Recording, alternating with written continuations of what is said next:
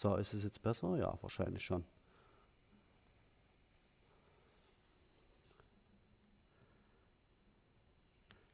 So.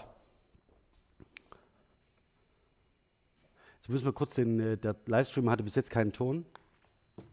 Für diejenigen, die mich jetzt erst hören, ist es so, ich habe bis jetzt ja nur die Literatur vorgestellt, das heißt zur Pragmatik Textlinguistik und zur Politolinguistik. Das sind im Wesentlichen die zwei zentralen Publikationen im Bereich der Politolinguistik, die Sie benutzen, um sich einzuarbeiten. Das ist nicht der vollumfängliche Standard, aber das können Sie verwenden, um Entschuldigung, das können Sie verwenden, um sich in das Thema überhaupt ähm, einzuarbeiten. Genau. Jetzt zum Thema Pragmatik. Ähm, in Ihrem Studium dürfte das so gewesen sein bisher, dass Sie sich mit der Sprechakttheorie vor allen Dingen an, ich sage es mal vorsichtig, indirekten Sprechakten abgearbeitet haben, denn die sind im Wesentlichen der Punkt, an dem man die Sprechakttheorie und ihre Funktionsweise gut erläutern und erklären kann. Also im Sinne von, jemand sagt, mir ist kalt, ein anderer steht auf und schließt das Fenster. Und alle sitzen da, aha, aha, äh, wunderbar. Ähm, das können wir jetzt beschreiben über primäre, sekundäre Elokution und so weiter. Und Sie sehen hier eine Szene aus Big Bang Theory, wo es genau darum geht, ähm, einem äh, äh, Sheldon als Mitbewohner zu zeigen, dass er nicht in der Lage ist, Sarka äh, Sarkasmus zu verstehen und Leonard ihm mit dem Zeichen immer anzeigt, wenn seine Gesprächspartner sarkastisch sind, also einen indirekten Sprechakt vollziehen. Das Ganze ist natürlich insofern ähm, verkürzt, weil Sie, wenn Sie in der linguistischen Ausbildung sind und in, dem, in, dem, in der grundständigen Lehre sich ähm, bewegen, dass Sie dann natürlich äh, mit sehr viel mehr mit alltäglichen Kommunikationssituationen konfrontiert sind, die aus anderen Sprechaktklassen auf Sie einstürzen. Und Gebot und Bekenntnis gehören ausgerechnet nicht zu indirekten Sprechakten, sondern das sind die prototypischen Sprechakte, an denen man die komplette Sprechakttheorie erklären könnte. Darauf will ich jetzt ein bisschen hin. Ähm, auch hier wieder nochmal die zentrale Stellung von Karl Bühler, ähm, der in der linguistischen Tradition das Thema Sprachhandeln ähm, als, eines zentral, ein, als ein zentrales in, seinen, in seiner Theorie entwickelt hatte. Und es geht hier im Wesentlichen um eine Richtung, nämlich den sogenannten Appell. Das heißt, ich möchte mit einer bestimmten sprachlichen Aus, Äußerung etwas ausdrücken und ich möchte damit etwas erreichen. Das ist das, was, was Karl Bühler hier in dem äh, Organon-Modell entwirft. Und auf der Basis, ähm, drei Schritte weiter, werden dann die, wird dann die Sprechakttheorie, hier sehen Sie die Sprechaktklassifikation nach Searle von 1969, ähm, Sprechhandlungen ähm, kategorisieren. Die sollten Sie eigentlich in den Einführungen in die Linguistik schon mal gesehen haben. Ja, okay. Also repräsentativer, assertativer, im Wesentlichen die ein Informationsbedürfnis stillen, also in denen Informationen vermittelt werden an ein kommunikatives Gegenüber. Zentral ist in der Sprechakttheorie, dass sie das Gegenüber nicht im Blick hat. Also das heißt, dass sie von einem idealen Hörer ausgeht, der irgendwie auf diese Dinge reagieren soll.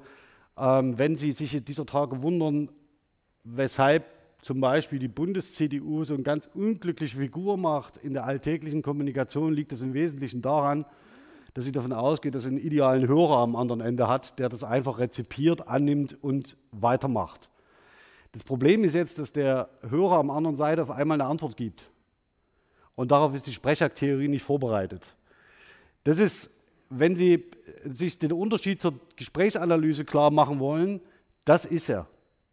Also die Sprechakttheorie geht von dem kleinsten, die kleinste Einheit der Sprechakttheorie ist der Sprechakt, also der Turn sozusagen. Und die Gesprächslinguistik wird das Turn-Taking als kleinstes Element ähm, äh, primär setzen. Und damit haben Sie automatisch zwei Turns, zwei unterschiedliche Sprecher, die jeweils die Rolle wechseln, Sprecher, Hörer und so weiter. Das ist der Knackpunkt und der Unterschied zwischen der Gesprächsanalyse und der Sprechakttheorie. Ähm, das zweite sind Direktiva, also direkte Aufforderungen, Befehle. Und wenn Sie jetzt in Ihrer alltäglichen Kommunikation äh, überlegen, wann sie direkten Befehlsstrukturen ausgesetzt sind, wird es ähm, auf ein, nur auf einen Bruchteil ihrer alltäglichen Kommunikation zutreffen. Das Gebot ist genau das. Also das Gebot ist ein direkter Befehl, also eine direkte Aufforderung, direkter Befehl, etwas zu tun. Das nächste Kommissiva, also Sprechakte, die Sie selbst zu etwas verpflichten, also Selbstverpflichtungen ähm, der äh, Sprecher. Hier haben Sie vielleicht in den Einführungen das relativ komplizierte, äh, den relativ komplizierten Sprechakt des Versprechens ähm, äh, äh, mal analysiert. Im Wesentlichen darum, dass sie versprechen dem Gegenüber, dass es keine Sanktionen gibt, wenn es etwas tut. Also wenn ich dir erlaube, auf den Baum zu steigen oder einem Kind erlaube, auf den Baum zu steigen, dann ist es ein kommissiver Sprechakt, weil ich ihm gleichzeitig damit sage, es hat keine Konsequenzen, wenn du es tust. Also ich verpflichte mich, dich nicht zu bestrafen, wenn du es machst.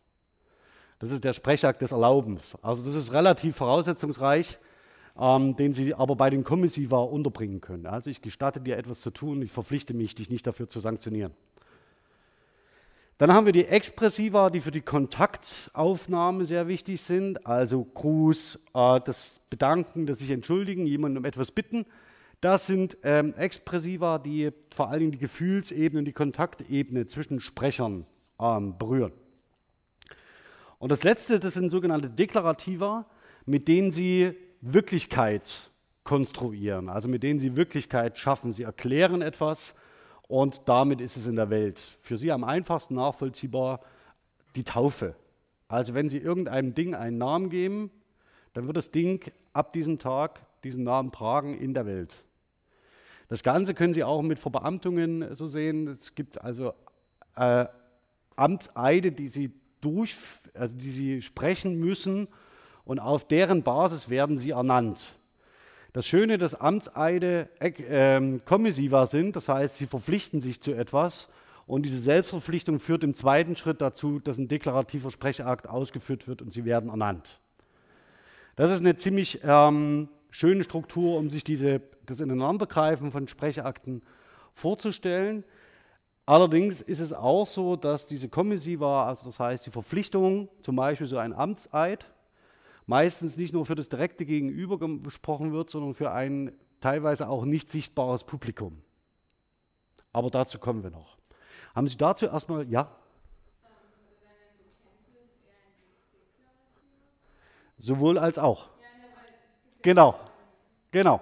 Also das heißt, ein Bekenntnis wäre eher ein kommissiver Sprechakt. Ja, also das heißt, das ist eine Selbstverpflichtung.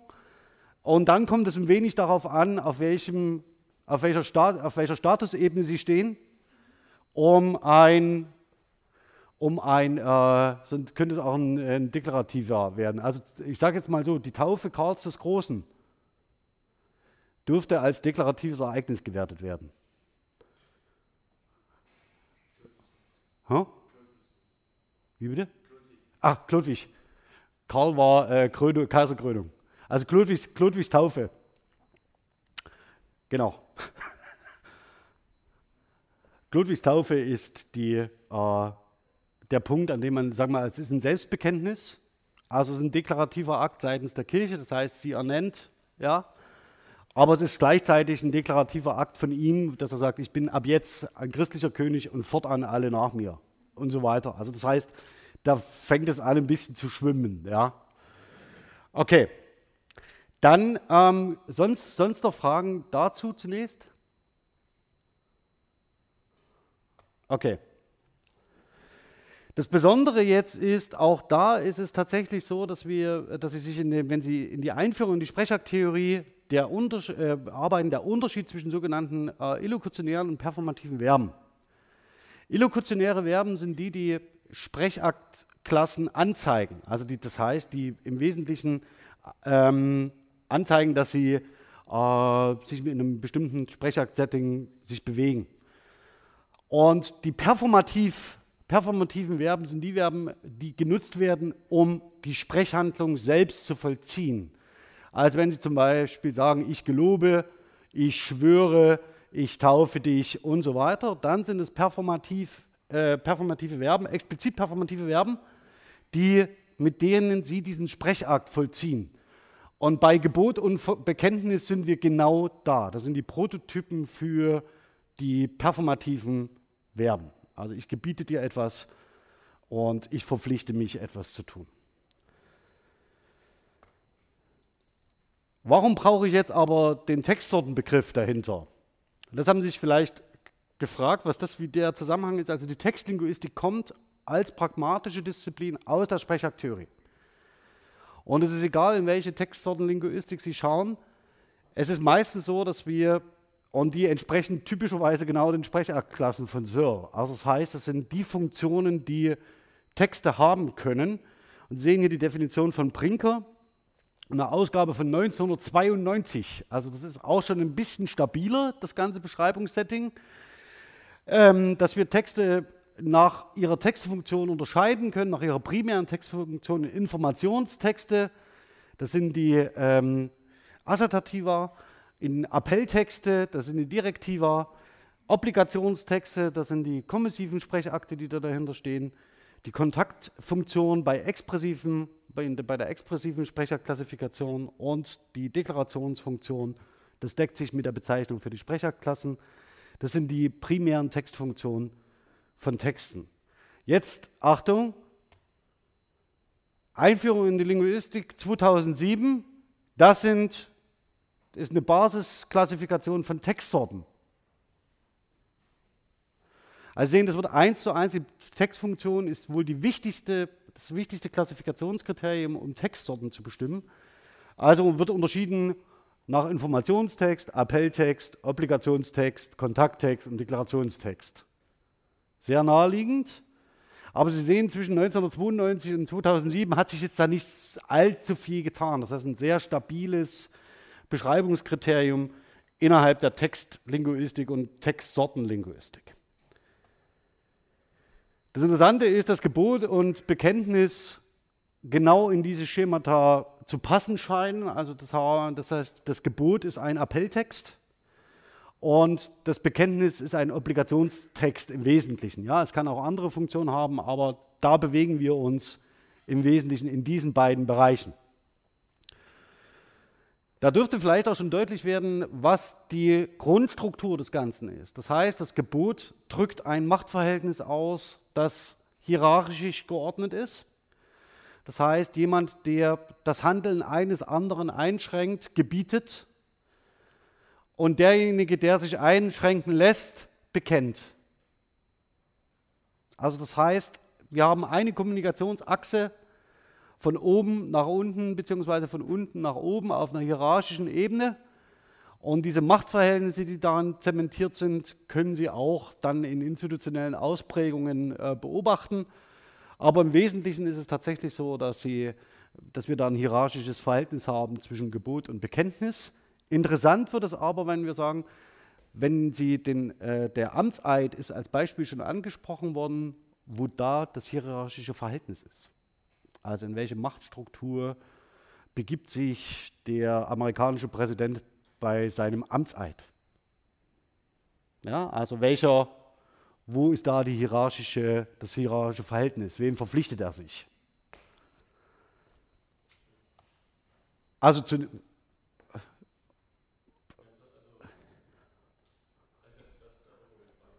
Ach nee, Sie können, können, können Fragen sagen. Also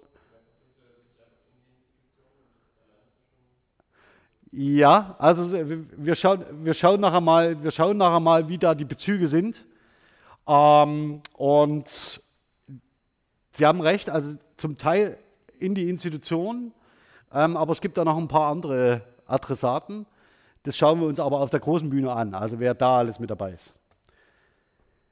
So, ähm, das Ganze ist natürlich, wenn wir politisch denken, also die Frage, wie können wir äh, im Wesentlichen dieses Sprachhandeln von Gebot und Bekenntnis, wie können wir das in eine Politolinguistik einbetten? Dann ist es so, dass Sie das, hier sehen Sie unterschiedliche Beschreibungsmodelle, die sich in der Politolinguistik etabliert haben. Also das Persuasionsmodell im Sinne von, ähm, ich versuche jemanden zu beeinflussen, das können Sie mit Geboten tun, also Sie können mit Geboten beeinflussen, nicht so gut wie mit Liedern, aber Nichtsdestotrotz, dann gibt es ein lexikalisch-argumentatives ähm, Modell von Grüner zur Beschreibung, welche Wörter und welche Kernkonzepte sind denn zum Beispiel in Amtseiden enthalten.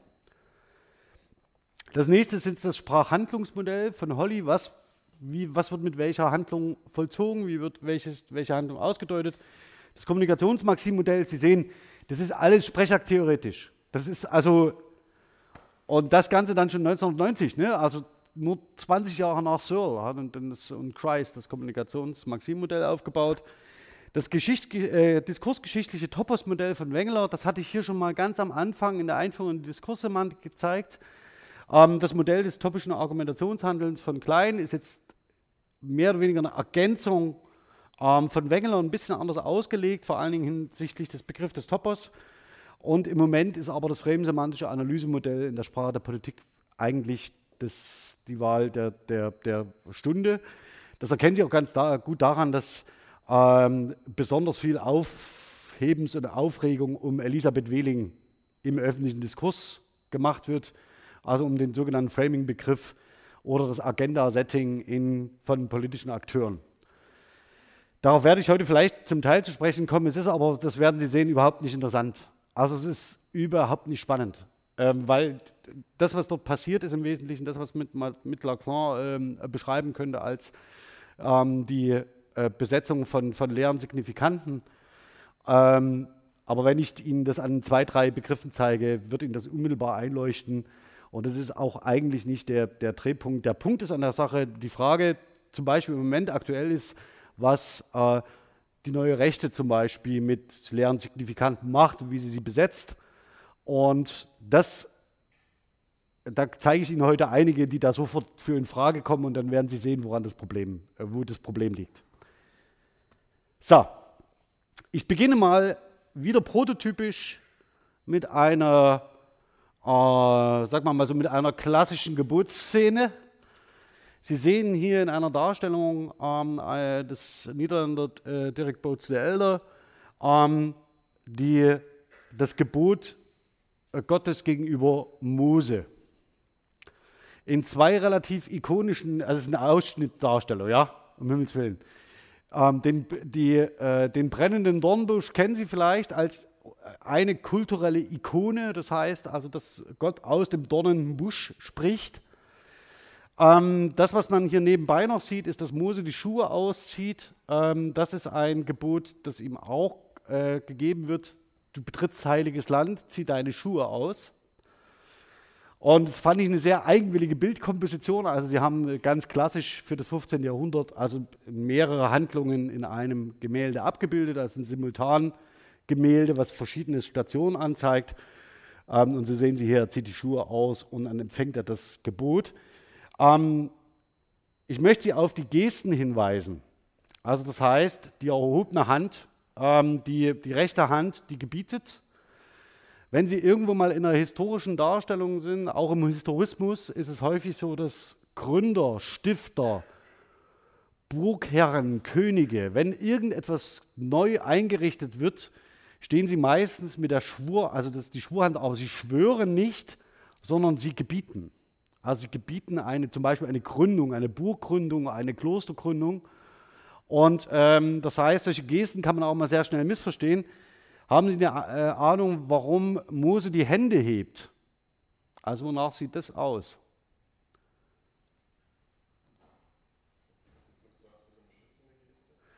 Ja, also Schutz ja? Wie nähert man sich denn der Macht? Vorsichtig und fürchtend. Ja, also wenn, das, wenn die Macht auf dich zueilt, ist die adäquate Haltung äh, äh, die der Furcht.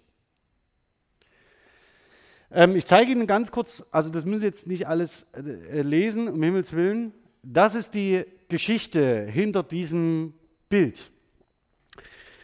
Ähm, ich möchte Sie auf zwei Dinge hinweisen. Es ist offensichtlich so, dass, dass die, die Macht angezeigt wird durch Engel. Das heißt, es gibt so eine Heroldstruktur. Der Mächtige zeigt sich nicht sofort, sondern wird angekündigt durch seine Engel.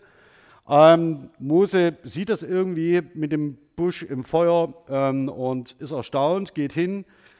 Und ähm, als der Herr das sieht, dass sich Mose nähert, ähm, dann sagt er zu ihm, rief, rief Gott ihn aus dem Busch an und sprach, äh, Mose, Mose, er antwortete, hier bin ich. Also beide geben sich zu erkennen. Sie haben hier so ein Grußverhältnis.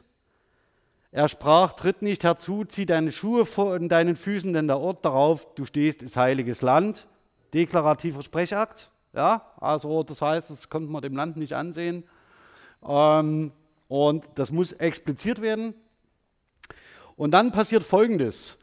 Und er sprach weiter, ich bin der Gott deines Vaters, der äh, Gott Abrahams, der Gott Isaaks und der Gott Jakobs. Das heißt, er gibt sich selbst zu erkennen. Also die Macht stellt sich in einen diskursiven Zusammenhang.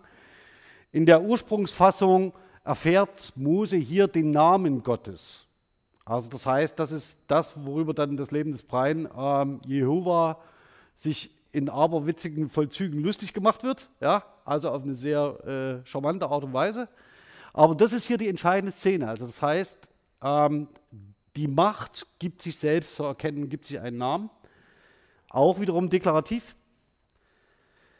Und Mose verhüllt sein Angesicht und fürchtet sich, sich der Macht zuzuwenden. Und dann kommt das Gebot. Ich habe das Elend meines Volkes in Ägypten gesehen und ihr Geschrei über ihre Bedränger habe ich gehört. Ich habe ihre Leiden erkannt, weil denn nun das Geschrei der Israeliten vor mich gekommen ist und ich dazu ihren Drangsal gesehen habe, wie die Ägypter sie bedrängen.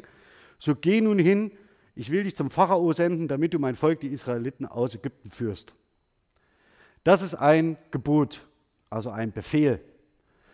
Klassische Imperativsprachlich eine klassische Imperativstruktur. Worauf es mir aber ankommt, ist vor allen Dingen, dass in dieser Szene sehr, sehr deutlich wird, wie die Hierarchieverhältnisse zwischen den beiden sind. Es ist nicht so, dass allein eine sprachliche Handlung hier ähm, äh, eingeschränkt wird und dominiert wird, sondern es geht um den ganzen Handlungskomplex. Komm hierher, zieh deine Schuhe aus, das ist heiliges Land, stell dich dahin, ich bin der, wer bist du? Ähm, und dann wird ein Gebot erteilt. Also das heißt, es ist schon, äh, wie Sie das vielleicht aus dieser äh, Abendmahlsdarstellung noch in Erinnerung haben, das ist eine sehr komplexe Form, verschiedene Handlungsabläufe ineinander zu gießen, die ähm, nicht nur sprachliche Strukturen beinhalten, sondern den ganzen Körper mitformen. Ähm, also er wendet sich ab und versucht nicht hinzusehen, das heißt, es steuert die Blick, äh, Blickachsen und so weiter. Also das ist schon ein sehr komplexes Setting. Und Sie können sich gerne mal erinnern, wenn Sie verschiedene Handlungssequenzen in filmischen Darstellungen sich zum Beispiel anschauen, wie Machtverhältnisse zwischen Königen und ihren Untergebenen abgebildet werden, funktioniert das ganz genau auf dieselbe Art und Weise. Das heißt, auch da werden in den Sichtachsen Asymmetrien deutlich gemacht, also die auch mit Unterwürfigkeitsgesten in Verbindung stehen, als zum Beispiel dem Kniefall und, ähm, und so weiter. Da will ich jetzt gar nicht darauf hin. Das Ganze hat eine unglaublich lange Tradition und bildet sich natürlich in solchen Darstellungen ab. Das Zweite, worauf Sie wahrscheinlich, worauf man wetten kann, ja, eine Darstellung aus dem Historismus, also unglaublicher Art. Äh, Sie sehen also, wie, wie Gott selbst mit sein, seiner Hand die Gebote in die Tafeln schreibt, die Mose hält. Das Ganze äh, natürlich begleitet mit dem üblichen Setting, also Engelscharen, Trompeten und so weiter. Mir geht es im Wesentlichen aber natürlich äh, um diese äh, Gebotshaltung da. Sie sehen wiederum die Finger, ja. Also man gebietet ähm, mit der rechten Hand und äh, Mose empfängt in der körperlichen Geste, ja. Also das heißt, äh, auch hier geht es natürlich wieder um diese ähm, Darstellungen von Sichtachsen und Machtverhältnissen, die nicht nur sprachlich zementiert sind, sondern auch äh, die Körperhaltung äh, bedeuten. Es geht hier nicht darum, dass diese Szene irgendwann so passiert sein sollte, sondern es geht um die Adaptation, wie man sich im 19. Jahrhundert typischerweise so ein Gebotsverhältnis darstellt und vorstellt. Das ist das, worum es hier geht. Ja? Ja, das sind die heiligen, das sind die heilige Farbe, blau und rot. Ähm, ähm, ist auch schlussendlich Maria. Ja, also das heißt, und Ähm, in der Kombination aus Blau und Rot ist es natürlich so auch, dass man die Verbindung zwischen den Figuren zeigt. Also das Rot nicht, aber diese Kombination Blau-Rot ist äh, tatsächlich ikonisch für diese Familien, Familiendarstellung. Ja? Genau. Jetzt ist das, was äh, im Wesentlichen, das hatten wir schon mal an anderer Stelle, das sind die zehn Gebote, die zweifach überliefert sind, nämlich einmal im Exodus, also im zweiten Buch Mose und in Deuteronomium im 5, 6 bis 21. Mir kommt es gar nicht auf diese Parallelüberlieferung an, auch nicht eigentlich auf die zehn Gebote, sondern auf den unteren Teil, der sich anschließt. Also zehn Gebote sehen Sie wiederum, eine, äh, ein, äh, äh, der Herr Gott gibt sich zu erkennen. Ähm, das nächste ist, dass er durchdekliniert, was alles passieren soll. Also Monotheismus, ähm, dann macht ihr kein Bild und noch kein Gleichnis von mir. Das wird später so sein, dass im Islam dieses Bildverbot, also dass man sich kein Bild von Allah machen soll, ähm, wird eines der zentralsten Gebote überhaupt. Das wird ausgedehnt auch auf den Propheten. Ähm, was aber eine sehr neuzeitliche Auslegung ist, in den Anfangszeiten des Islam ist es durchaus üblich, dass der Prophet gezeigt wird. Das nächste ist, ähm, ich habe alles geschaffen, du sollst meinen Namen nicht äh, missbrauchen. Da haben wir dieses Jehova. Ne? Dann, ähm, du sollst den Sonntag heiligen, also den Sabbat heiligen, den siebten Tag. Ähm, du sollst Vater, Mutter ehren, du sollst nicht töten, du sollst nicht Ehe brechen, du sollst nicht stehlen, du sollst nicht falsch Zeugnis reden, wieder deinen Nächsten, du sollst nicht begehren deines nächsten Haus. Du sollst nicht begehren deines nächsten Frau, Knecht, Magd, Rind, noch alles, was dein Nächster hat. Also einmal komplett äh, gesagt, woran man die Finger legen darf und wovon man sie lassen sollte. Das Entscheidende ist aber diese nächste sich anschließende äh, Beschreibung, nämlich und alles Volk sah den Donner und die Blitze und den Ton und der Posaune und den Bergrauchen. Also das ist, dass das Volk von unten sieht, während Mose oben die Steintafeln hält, die Gott beschreibt. Ja? Also so ist, das, so ist dieses diese historistische Darstellung zu verstehen. Und die Posaune ist natürlich auch abgebildet hier. Da. Ja, also genauso wie man sich also sehr, sehr bibelnah ähm, äh, illustriert.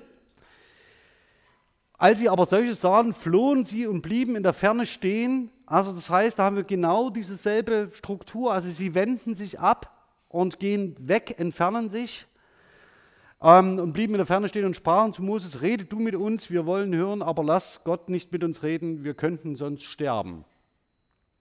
Also das heißt, auch diese ähm, unmittelbare Gotteserfahrung wird offensichtlich Mose zugestanden und alle anderen wollen nur hören, was da so passiert ist. Ähm, ich zeige Ihnen mal, was der Clou an dem Ganzen ist. Also diese Abbildung, da muss ich ehrlicherweise Marlene Schindler dafür danken. Die hat in der letzten, im letzten Semester eine Hausarbeit geschrieben und hat sich durch zwei Aufsätze von mir durchgequält. Und Essenz dieser Aufsätze ist dieses Schema. Das hätte man jetzt alles viel einfacher haben können, aber deswegen binde ich das hier ein, benenne es aber mal ganz kurz so. Mose steht an der äh, Charisma, ist die charismatische Mittlerfigur zwischen Transzendenz und Immanenz. Sie leben aber in einer Welt, in der die Transzendenz und die Immanenz nicht getrennt voneinander gedacht sind, sondern dass die äh, Transzendenz zeigt sich immer in der Welt durch besondere Ereignisse. Mose steht als charismatische Mittlerfigur dazwischen und darunter sehen Sie alles andere. Ja? Sie sehen die Vergegenwärtigung, die Verehrung und die Verkündigung, je nachdem, um was es geht. Und die soziale Gruppe, die das äh, hört, hört Gottes Wort nur durch die Stimme des charismatischen Propheten. Also nur durch seine, durch seine Stimme. Das ist die charismatische Mittlerfigur und er gibt das Gebot weiter, während sich die anderen bekennen dürfen, also zum, äh, zu der äh, nicht wahrgenommenen Transzendenz, ähm, die hier im Mittelpunkt steht. Sie sehen aber, dass diese Verkündigung, also das Gebot unter anderem und das Bekenntnis von der anderen Seite zentral sind für religiöse Kommunikation. So. Jetzt zeige ich Ihnen etwas anderes. Das ist ein großer Sprung jetzt. Also Sie erinnern sich vielleicht, Altes Testament, Neues Testament, Jesus Christus, Prophet, Verkünderfigur, neuer Typ. Und wir kommen jetzt mal von der Geburtsstruktur zum Bekenntnis. Das heißt, wie sieht denn üblicherweise in den christlichen Kirchen ein Bekenntnis aus? Es gibt zwei zentrale Texte, die das Bekenntnis, also exemplarisch wiederum hier für die großen monotheistischen Religionen, Es gibt im Christentum zwei Texte, die für das Bekenntnis zentral sind. Das eine ist das Vaterunser und das andere ist das apostolische Glaubensbekenntnis. Das gibt es in 57 unterschiedlichen Versionen, da wird immer mal ein bisschen daran gearbeitet. Das Zentrale ist an der Stelle aber auch nicht, dass das ein veränderlicher Text ist, sondern dass es ihn als Bekenntnistext überhaupt gibt. Das Vaterunser, wenn man so will, ist zweimal überliefert, einmal bei Matthäus und einmal bei Lukas. Sie sehen immer, wenn es Parallelüberlieferungen in den Evangelien gibt, ist es irgendwie wichtig. Und das Vaterunser gehört dazu, denn es ist das einzige Gebet, das durch Jesus Christus selbst tradiert ist, also das ihm selbst in der Tradition zugewiesen wird. Das führt so weit, dass manch einer sagt, das einzige Gebet, was sich Gott anhören muss, ist das Vaterunser. Alles andere muss er nicht hören, das Vaterunser muss ein bisschen aufpassen, das hat sein Sohn selbst gebetet. Und Sie sehen das hier, das ist im Wesentlichen genauso dieselbe Struktur wie im Ritual des Abendmahls. Also wenn ihr, das, wenn ihr beten wollt, dann betet in Zukunft bitte so. Und damit wird auch wieder eine ritualisierte Abfolge in Gang gesetzt, die bis heute durchhält. Also die heißt, das Vaterunser ist heute noch ein zentraler Bestandteil ähm, der christlichen Religionspraxis. Also unser Vater im Himmel, dein Name werde geheiligt, dein Reich komme, dein Wille geschehe, wie im Himmel so auf Erden. Also das heißt, hier findet ein Bekenntnis statt. Ja? Also man ordnet sich unter eine transzendente Macht unter. Das ist genau das, was hier passiert. Ähm, vergib uns unsere Schuld, wie auch wir vergeben unseren Schuldigern. Das hatten wir beim letzten Mal schon. Also nicht schuldig gern, sondern schuldig gern, also im Sinne derer, die mitschulden. Führe uns nicht in Versuchung, sondern erlöse uns von dem Bösen. Und dann, denn die Formel, denn dein ist das Reich und die Kraft und die Herrlichkeit in Ewigkeit. Amen. Übrigens auch nochmal eine schöne, also äh, schöne, ein schönes, äh, schöne Reihung von äh. Worauf ich jetzt ein bisschen hin will, ist, Sie erinnern sich vielleicht ganz am Anfang hatte ich über leere Signifikanten gesprochen. Bekenntnisse wie diese sind streng genommen voll davon. Denn was ist das Reich? Und was ist die Kraft? Was ist Schuld? Wovon reden wir da? Ja, also was, was ist damit gemeint? Was ist der Wille? Also wie drückt sich der Wille aus? Und das Ganze ist natürlich in ideologischen Vollzügen, wie es hier im Christentum steht, nicht verhandelbar also per se nicht verhandelbar. Zum Kennzeichen moderner Demokratien gehört, dass es verschiedene Ideologien gibt, die alle diese Begriffe je verschieden besetzen können und auch unterschiedlich interpretieren können. Und das wäre dann im politikwissenschaftlichen und soziologischen Sinn tatsächlich eine leere Signifikante nach Lacan. Im christlichen Zusammenhang hält sich dieses Variationsspiel doch auch in Grenzen. Dass das nicht immer gut ausgeht, sehen Sie daran, dass es sowas wie eine evangelische Kirche gibt. Ja, also dass man, wo man durchaus mal darüber nachdenken kann, was ist die Taufe oder was ist die Ehe und äh, nicht das, was immer in Stein gemeißelt ist, ähm, für alle Zeit gelten muss. Wenn Sie das interessiert übrigens, was man dazu sagen kann als Angela Merkel, schauen Sie sich mal die Preisrede an für die Verleihung ihrer Ehrendoktorwürde, die sie gestern in Harvard gehalten hat. Ja, sagen wir mal, so ist auch ein äh, politikwissenschaftlicher äh, äh, Ohrenschmaus, den Sie sich da anhören können vor allen Dingen in Bezug auf die leere Signifikanz, ja, also das heißt, die sie neu füllt. Gut, also das ist dies, eines der zentralen Bekenntnisse der christlichen Kirche. Und warum ist das für uns als Sprachwissenschaftler so wichtig? Es ist dummerweise einer der Texte, die am häufigsten und am stabilsten in jeder denkbaren Sprachform überliefert sind. Mit anderen Worten, ohne Christianisierung hätte die Schriftlichkeit jenseits der Alpen und östlich des Rheins sehr viel später eingesetzt, also wahrscheinlich tausend Jahre später.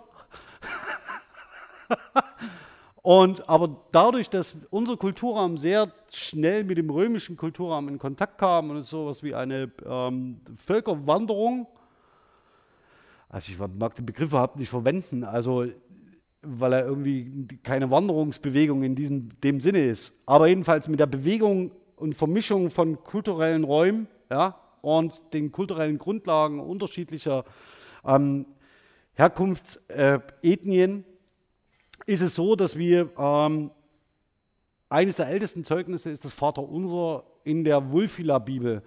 Man, man, rechnet damit, dass sie ungefähr im vierten Jahrhundert entstanden ist. Ähm, ein, ist heute noch erhalten ein höchst aufwendiges Pergament, das purpur eingefärbt ist, mit Silbertinte beschrieben. Ähm, deswegen heißt das Ganze auch äh, Codex Argenteus, also das heißt das silberne Buch. Und das ist wunderschön traumhaft. Wir haben das eine Seite auf der Startseite unserer Professur. Also das ist so die, eines der ältesten, wenn man so will, germanischen schriftsprachlichen Zeugnisse in der Tradition ähm, der christlichen Missionierung.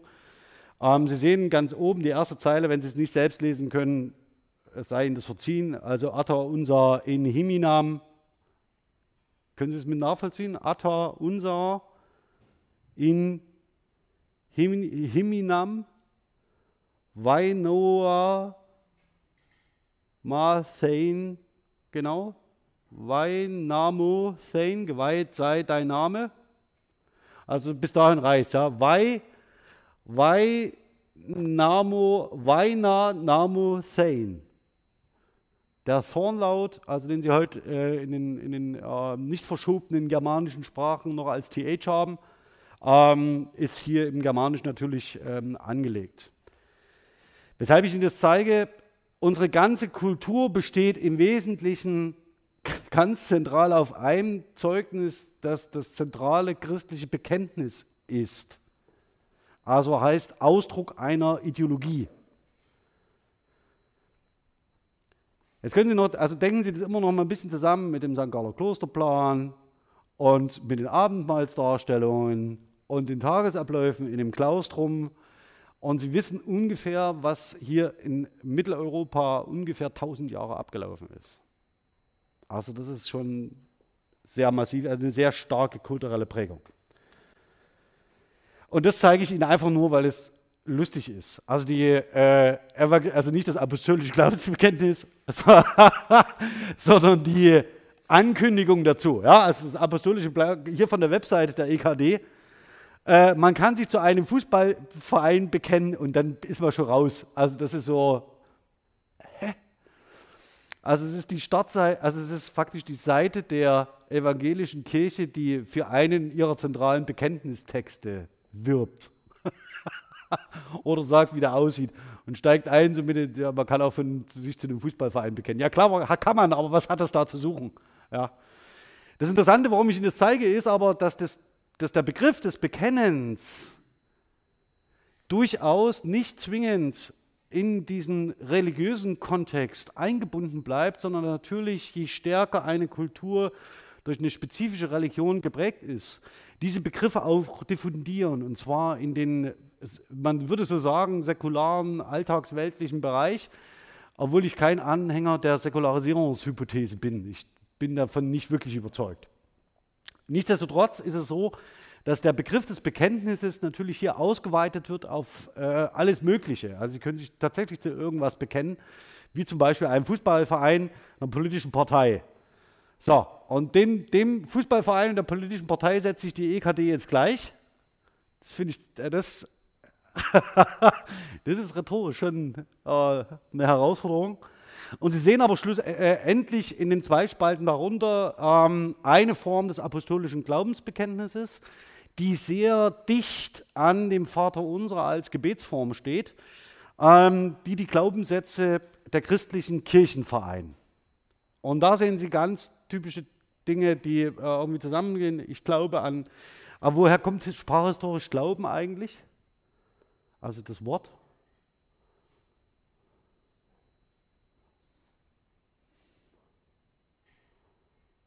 Hm. Geloben. Heu. Also, immer wenn Sie sagen heute, also ich glaube, wird ähm, das E der Vorsilbe fällt aus und dann haben wir einen Diphthongwandel von OU zu AU und schon sind Sie bei Ich glaube. Also das heißt, immer wenn Sie sagen Ich glaube, geht es sprachhistorisch auf eine Form zurück, die heißt Ich gelobe. Also sie bietet irgendwie auch Ähnliches an, aber nichtsdestotrotz ist dieses Ich gelobe natürlich eine Form des Bekenntnisses, die eine andere Qualität hat, als wenn Sie sagen, ach, ich glaube, und heute im äh, alltagskommunikativen Gebrauch meinen Sie damit sowas, wie ich meine, oder das könnte meine Haltung sein, ich bin mir nicht so ganz sicher. Hier geloben Sie. Und das merken Sie auch an der ganzen Struktur. Das heißt, Sie holen, sprechen eigentlich alle Glaubenssätze, die für, die Christlich, für diese Ideologie zentral sind und bekennen sich dazu. Das will ich jetzt alles gar nicht durchgehen. Sie sehen aber natürlich, dass die Auferstehung Jesu Christi die zentral, das zentral, der zentrale Punkt ist, ähm, der auch wiederum mit der Schuld, ihrer Schuldfrage im Zusammenhang der Ideologie zu tun hat. Sie sehen aber auch hier wieder zentrale Begriffe, die verwendet werden, wie der des Reiches. Ähm, ähm, dann haben Sie das, das Reich des Todes, das ewige Leben, den Himmel, und, und so weiter. Es geht um die äh, Frage der Kirche, es geht um eine Geme um Gemeinschaftsstiftung, auch das hatten wir beim letzten Mal mit dem äh, Ritualisierung, was eine große Rolle spielt. Und durch dieses Glaubensbekenntnis, das sie in den zentralen Riten des Christentums immer wieder wiederholen, also einer sprachlichen Ritualisierung, schleifen sich die Glaubenssätze ein. Und damit spezifische Machtverhältnisse und damit ihre Position in einem bestimmten ideologischen System. Also Jesus Christus, selbst wenn er sagt, ist immer gleicher als sie.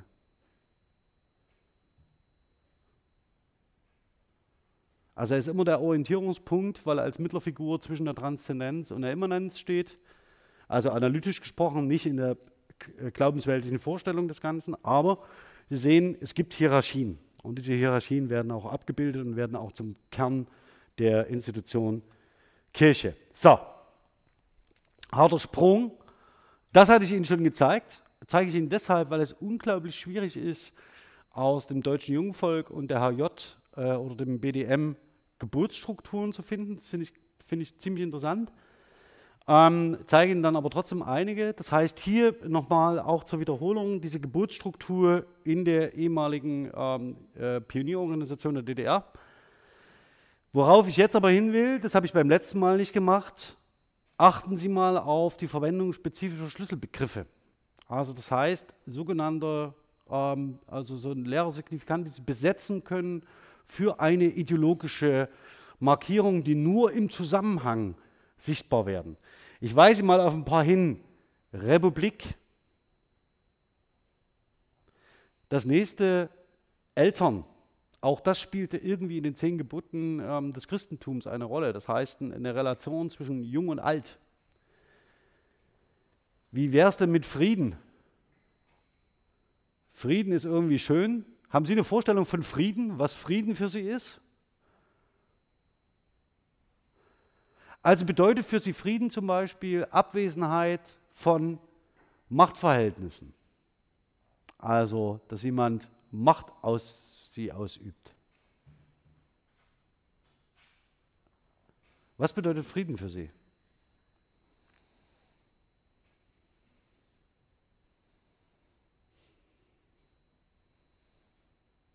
Naja, wir kommen noch drauf. Dann geht es weiter. Freundschaft.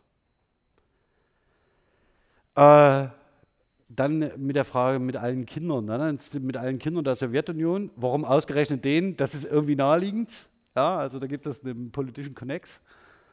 Ähm, und so weiter. Fleißig. Was heißt diszipliniert? Was heißt ordentlich? Was bedeutet das? Also was bedeutet für Sie ordentlich sein? Und was bedeutet für Sie diszipliniert zu sein? Während sie die Freundschaft mit anderen Kindern, zum Beispiel der der Sowjetunion, pflegen. Was ist, was ist da diszipliniert? Der Text besteht eigentlich nur aus leeren Worten. Also das heißt, irgendwie, irgendwie haben alle eine Vorstellung davon, aber wie das Ganze ideologisch ausgebaut wird, ist nicht so ganz eindeutig. Ja, es ist eine, wir leben mit, gern mit arbeitenden Menschen zusammen. Wer arbeitet denn nicht? Und was machen wir denn mit denen, die nicht arbeiten? Oder mit Tüchtigen? Oder wir, ja?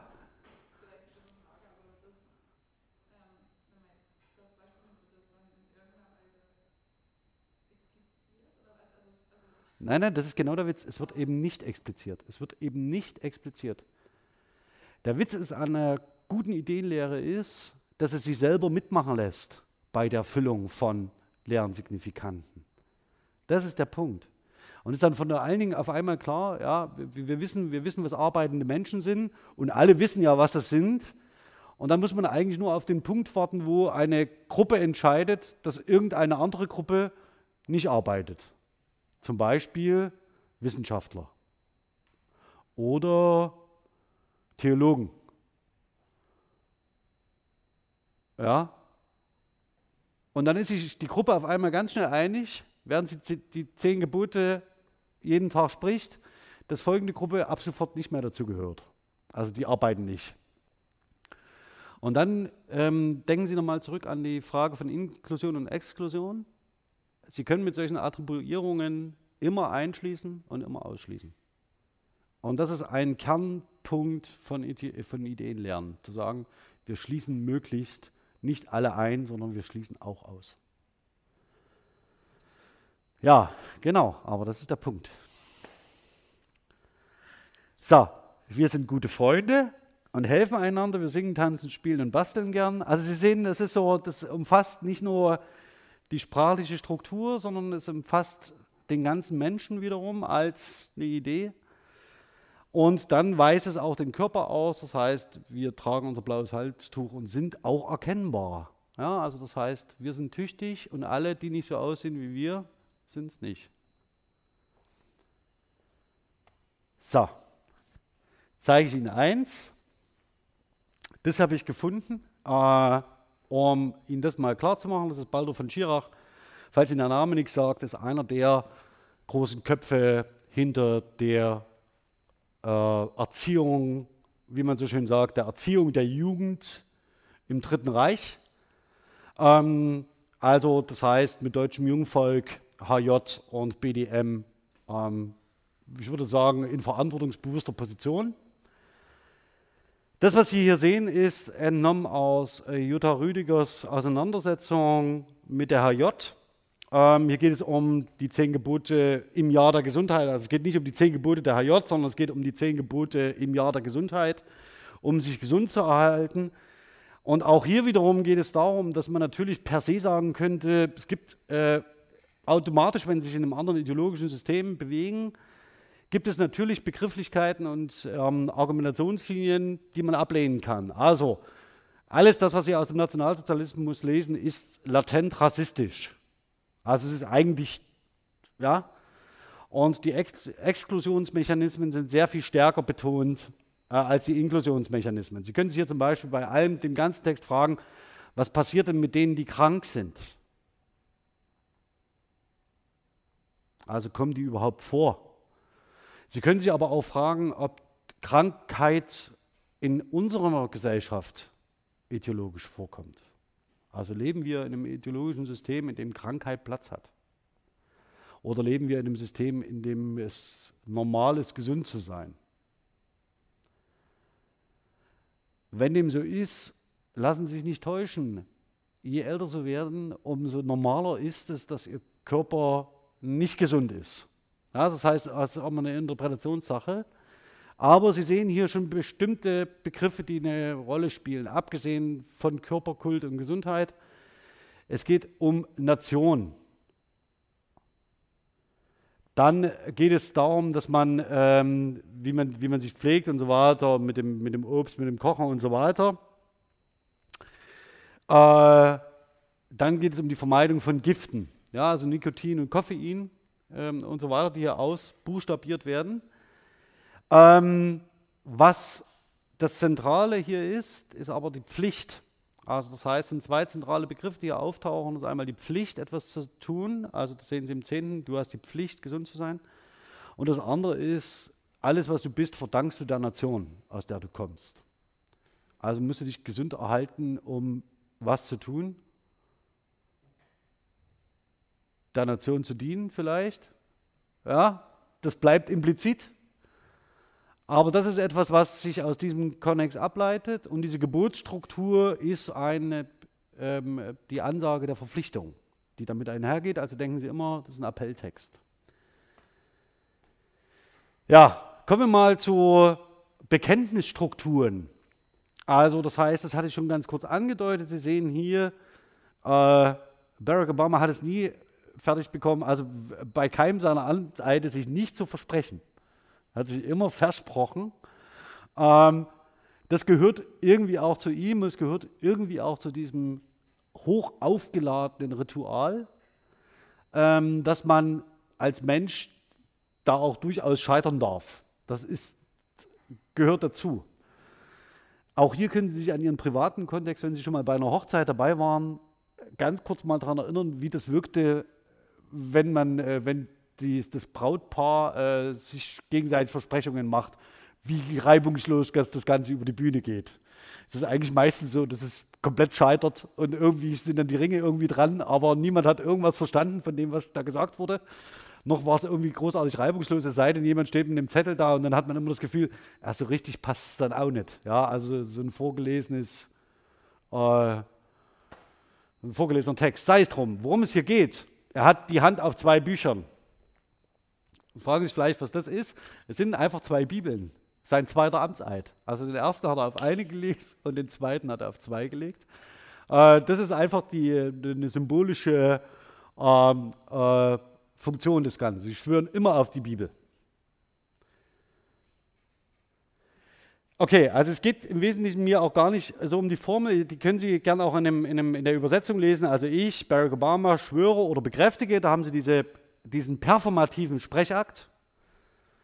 Feierlich, dass ich das Amt des Präsidenten der Vereinigten Staaten, das heißt, das ist die Institution, getreulich ausführen und die Verfassung der Vereinigten Staaten nach besten Kräften wahren, schützen und verteidigen werde. Also da haben Sie schon, kann man so, was bedeutet das im Kontext? Was bedeutet es, wenn jemand sagt, ich werde die Verfassung schützen? Also es gibt ja durchaus andere Amtsvertreter, ja, die dieses Amt, in dieses Amt gegangen sind, die haben offenbar eine andere Auffassung von wahren und Beschützen der Verfassung. Nichtsdestotrotz, Sie sehen dahinter die Gottesformel, so wahr mir Gott helfe. Jetzt fragen, kann man sich, ja?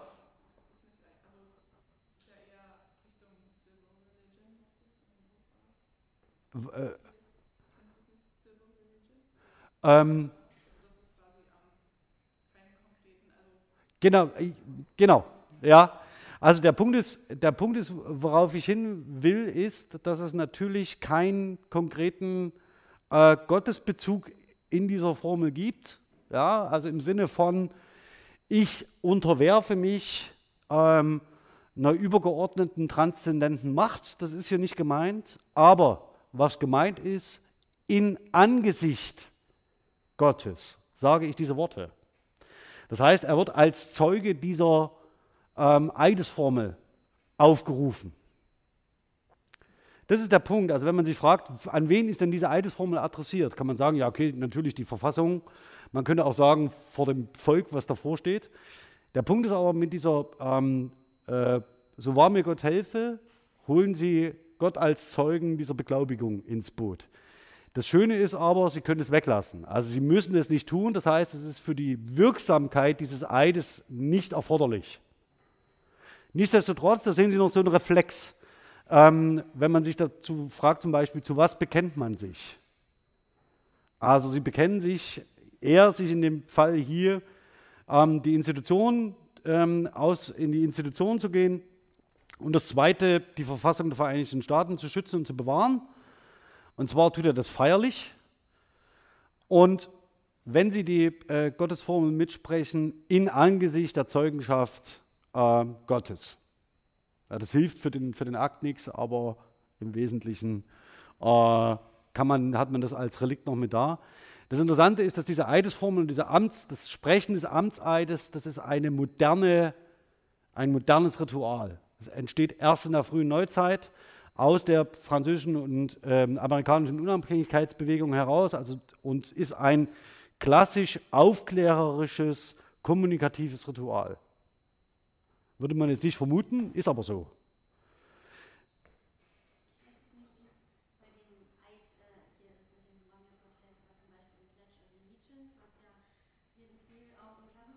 Ja.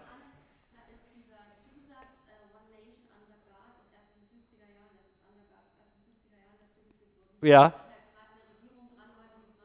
Genau. Aber das ist, also das sehen Sie, also Sie können an den, äh, an den Bekenntnissen und an diesen Bekenntnisstrukturen, können Sie immer ein wenig die Stellschraube anziehen.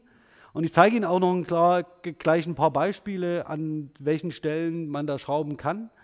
Ähm, aber es ist natürlich so, dass Sie sagen, wir können diese, diesen Gottesbezug auch immer sehr viel wieder stärker machen. Das funktioniert. Ja.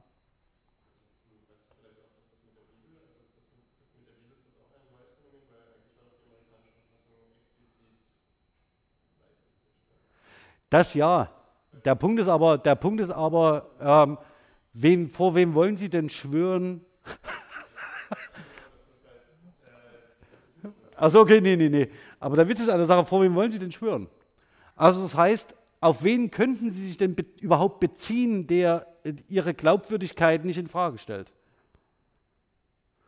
Sie können, Sie können sagen, ja, äh, ich bin der Auffassung, dass ich hiermit ab jetzt ähm, das gut machen werde. Äh, der Punkt ist aber an der Sache, mit, der, mit dem Geloben auf Beizeugenschaft ähm, äh, Jesu Christi oder Gottes, ihres zentralen ideologischen Bezugsrahmens, das ist genau der Punkt.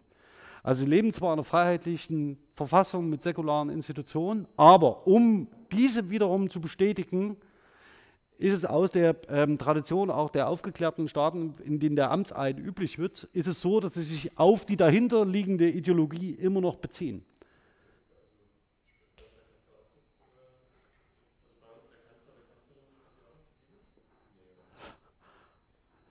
Wenn sie will. Ähm, ich habe die, ich, ich zeige es, ich zeige, äh, Entschuldigung.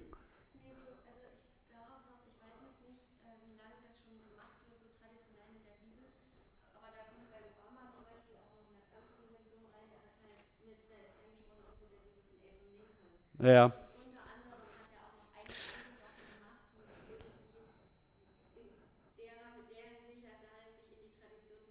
Genau.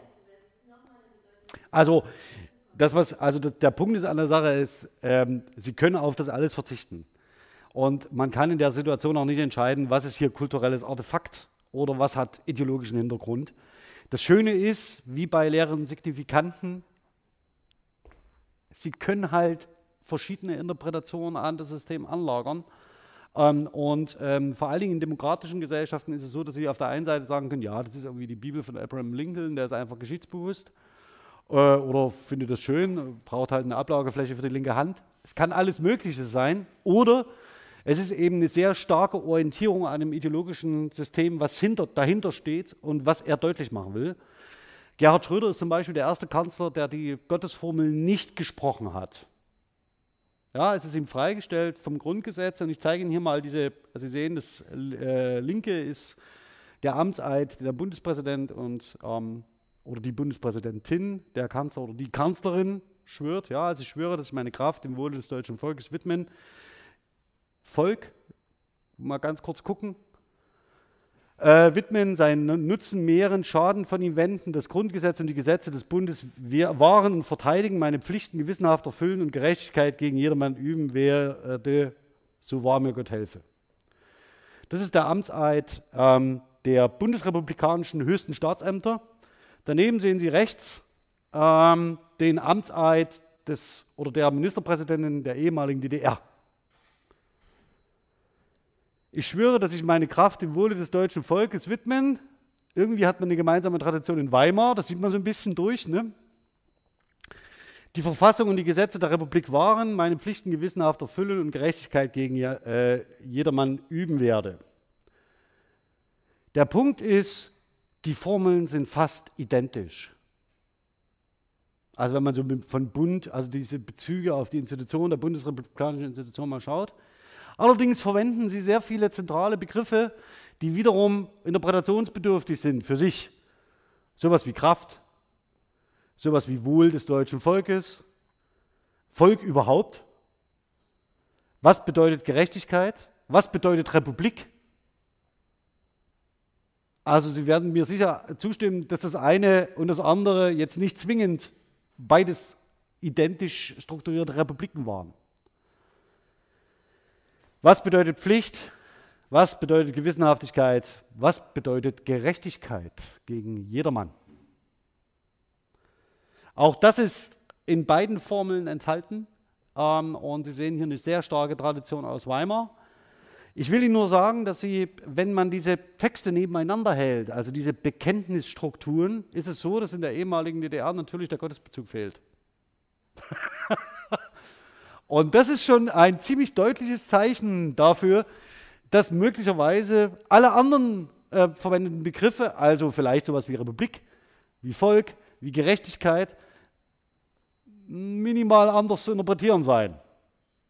Ich will Ihnen nur zeigen, diese Bekenntnisstrukturen können sehr, sehr ähnlich und sehr, sehr ähnlich gelagert sein und nur in Bruchteilen und in ganz kleinen Details sich unterscheiden. Auf die sollte man aber achten. Und darauf konnte ich nicht verzichten. Das, was Sie hier sehen, sind die Eide, die zunächst die Reichswehr und die spätere Wehrmacht schwören. Also, die sie geloben. Ähm, zur Reichswehr, ich schwöre Treue ähm, der Reichsverfassung und gelobe, dass ich als tapferer Soldat das Deutsche ähm, Reich und seine gesetzmäßigen Einrichtungen jederzeit schützen, dem Reichspräsidenten meinen Vorgesetzten Gehorsam leisten will. Von 1919. Also ein Schwur in die Verfass äh, verfassungsgebenden Institutionen. Auch hier wieder Schutz, ja, auch hier, wieder, äh, auch hier also was ich, was, auf was ich hier äh, hinweisen will, ist der Treuebegriff. Der ist hier natürlich äh, äh, extrem problematisch.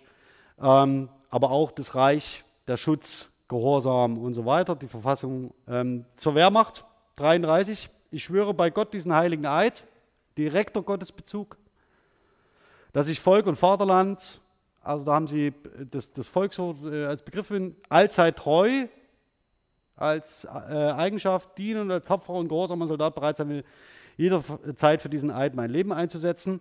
Hier wird noch geschworen auf Volk und Vaterland.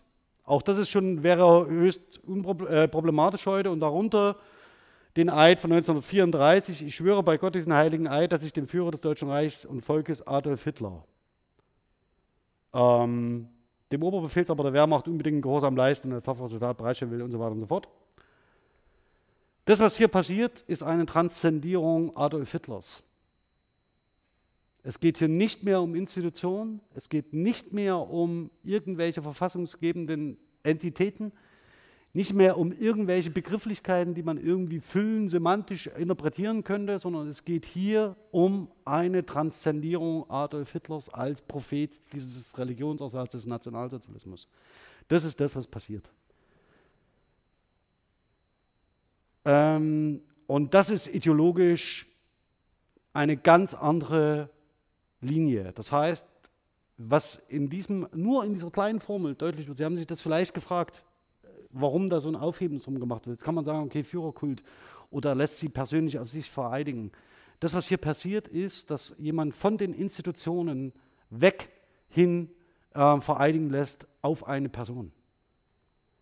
Und das ist spätestens zu dem Zeitpunkt hätte klar sein, also sagen wir mal so, jeder, der das hält und ein bisschen ideologiekritisch im Hintergrund denkt und vor allen Dingen bestimmte Strukturen und Eidesstrukturen und Formeln nachvollziehen kann, hätte hier wissen müssen, jetzt wird es hart. Jetzt wird hier faktisch ein Transzendenzbezug hergestellt. Hier wird auf eine Person ähm, geschworen, ähm, die egal ob sie das Amt gut ausfüllt oder schlecht oder gerecht oder nicht, sondern es wird hier der unbedingte Gehorsam ähm, eingefordert in einem Bekenntnis. Ähm, das, weshalb ich das hier sage, ist, ist, Sie sehen das auch in anderen Gesten des Dritten Reiches. Das heißt zum Beispiel der Gruß. Also Sie grüßen permanent jemanden, der nicht zwingend unmittelbar im Raum ist. Ja, so bei Grüß Gott und Pfirti. Ja, das sind so also ohne das jetzt, ohne das jetzt irgendwie äh, miteinander überhaupt nur vergleichen zu wollen, aber die strukturelle Ausordnung, äh, strukturelle äh, Parallelität ist erkennbar.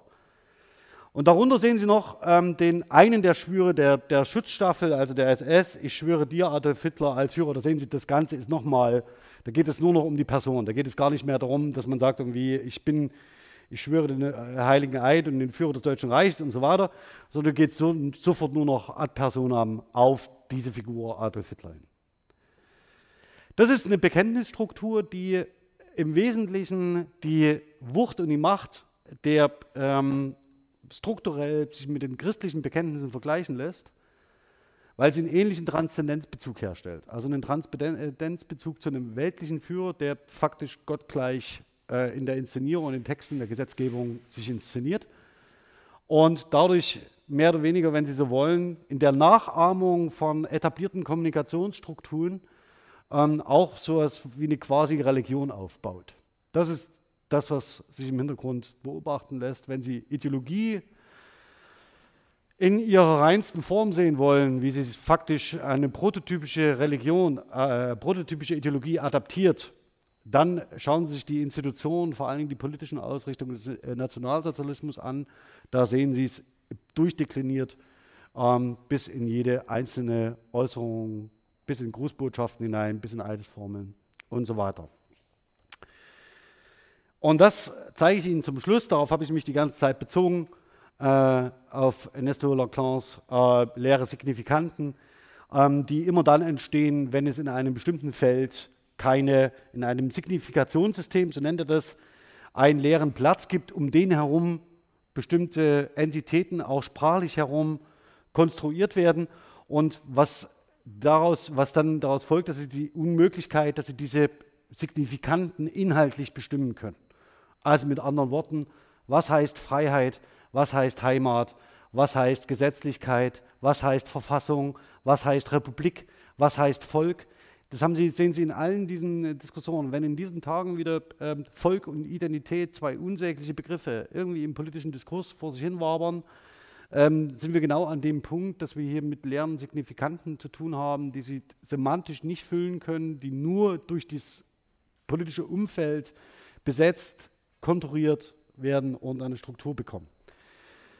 Ja, ähm, vielleicht ganz kurz, ähm, Bekenntnissen sind sie, dürften sie in der Regel nicht ausgesetzt sein. Also zumindest nicht so häufig. Also zumindest dürfte man, dürften sie in einer Gesellschaft leben, in der man sie äh, mit Bekenntnissen relativ in Ruhe lässt. Seien Sie froh drum, wenn Sie irgendwann Lehrer werden und in den Staatsdienst eingehen, werden Sie eine Formel sprechen, äh, die dieser linken, dieser da nicht so ganz unähnlich ist. Das heißt, sie schwören auf die Verfassung und sie schwören ähm, darauf, die verfassungsmäßigen Rechte anderer zu wahren. Ähm, und das, da stehen sie in einer guten Tradition äh, der Beamteneide. Das wären aber die wenigsten, äh, das wären, äh, sind nur wenig, ist eines der wenigen Bekenntnisse, die sie tatsächlich sprechen müssen, wenn sie verbeamtet werden. Ansonsten, wenn sie einer Konfessionsgemeinschaft angehören, ähm, sind sie sowieso frei in dem, was sie tun. Und ähm, damit möchte ich diese Woche Schluss machen und ich wünsche Ihnen ein schönes Wochenende und wir sehen uns dann beim nächsten Mal. Vielen Dank.